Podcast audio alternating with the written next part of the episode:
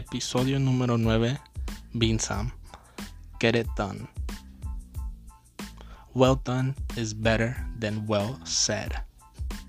Benjamin Franklin. Get it done. Do we really know the meaning of these three powerful words?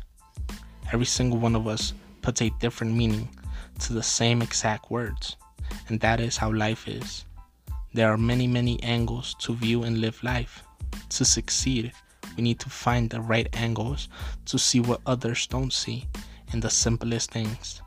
We have to find that hidden path to go where others never went and to accomplish what others have not.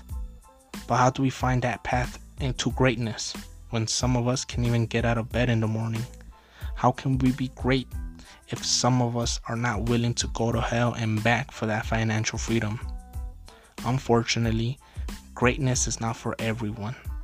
If you are not willing to put in work, then say goodbye to that dream. It's true. The things you read on self-development books are true.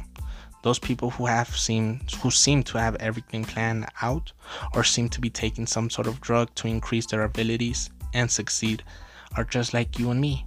The only difference is that they know what they want. They know what their goals are and they know how to get it done.